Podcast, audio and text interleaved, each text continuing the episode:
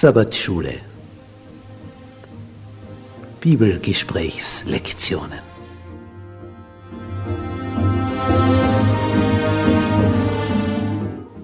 In Christus ruhen. In der Verbindung mit Jesus tiefe Geborgenheit finden. Jesus hat wie kein anderer Menschen aus ihrem Sumpf der Verzweiflung, der Hoffnungslosigkeit, des Hamsterdaseins im Rad herausgeholt, zu dem Entscheidenden, zu dem tiefen, tiefen Leben, diesem Sinnerfüllten, wonach wir uns alle sehnen. Diese Szenen, die wollen wir tiefer betrachten, damit wir zu dem finden, wonach wir uns sehnen.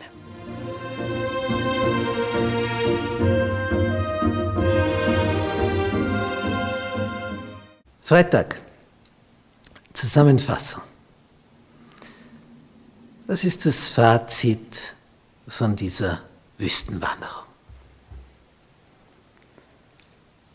Wenn man das hier so betrachtet,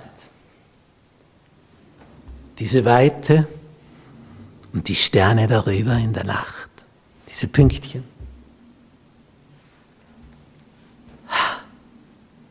was für Szenerien Gott in der Natur geschaffen hat.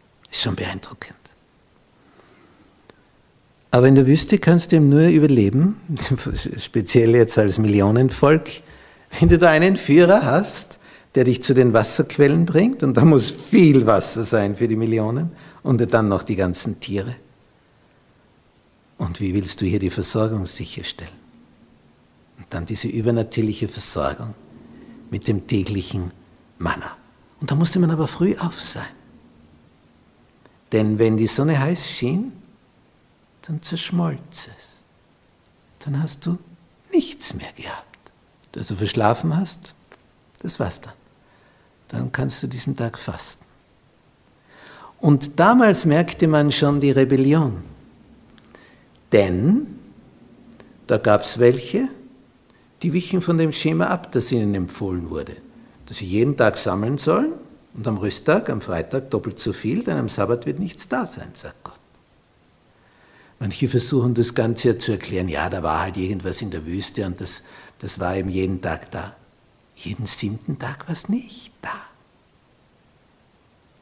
Jeden siebten Tag hat es gefehlt. Und wenn du rebelliert hast und gesagt, warum soll ich jeden Tag gehen? Ich sammle am Mittwoch doppelt so viel, damit ich am Donnerstag länger schlafen kann. Dann war es wurmig. Aber wenn du es am Freitag gesammelt hast, dann war es am Sabbat nicht wurmig.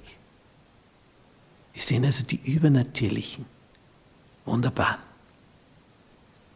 Lenkungen des Höchsten, um einen Rhythmus bei ihnen einzuführen, dass sie aus dieser Ruhelosigkeit, in der sie drinnen sind, rauskommen. Das Thema dieser Woche, das lautet ja ruhelos und rebellisch. Und das haben wir an mehreren Beispielen gesehen, sogar aus Moses innerstem Familienkreis. Seine Schwester mit seinem Bruder, in eh nur zu dritt, alt geworden. Und so etwas. Diese Art und Weise, wie Gott ihnen durch das Manna einerseits zeigt, ich erhalte euch am Leben, übernatürlich, aber ihr müsst auch was dafür tun.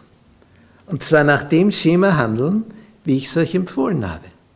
Sie hatten ja in Ägypten dieses Wochenmuster mit Sabbat mehr und mehr verlernt in der Versklavung, weil sie hier versklavt wurden und die Ägypter wollten, dass sie immer schuften und rackern. Und jetzt führt sie Mose ein in diesen Genuss, diese Ruhe, diese Sabbatruhe erleben zu dürfen. Was für ein Vorrecht. Was für eine Auszeichnung für Sie. Aber auch das wird Ihnen mit der Zeit langweilig und fad. Und Sie kritisieren das. Sagen, wir hätten aber gern dies und das und jenes, was wir in Ägypten hatten. In Kombination mit der Versklavung. Sie picken sich also die Rosinen raus aus der Ägyptenzeit, vergessen aber das große Negative, was da drüber geschwebt ist. So kann der Mensch die Geschichte anders darstellen. Das große Negative, das ist gar nicht mehr das Thema, jetzt sind sie ja frei. Aber das andere, was sie dort außen, das haben wir jetzt nicht. Jetzt wird das als negativ rausgestrichen. Die Freiheit, naja, das ist, ist sowieso da. Pflichten, die werden auf die Seite geschoben. Sie wollen einfach nur. Die Gier wird nicht mehr satt. Und wenn er ihnen dann etwas Außerordentliches gab, wie, wie die Wachteln daher geflogen kamen, haben sie sich mit so einer Gier draufgestürzt, dass viele gestorben sind, weil sie nicht einmal mehr gebraten haben, sondern roh gegessen haben, vor lauter Gier. Ruhelos, rebellisch. So ist der Mensch ohne Gott.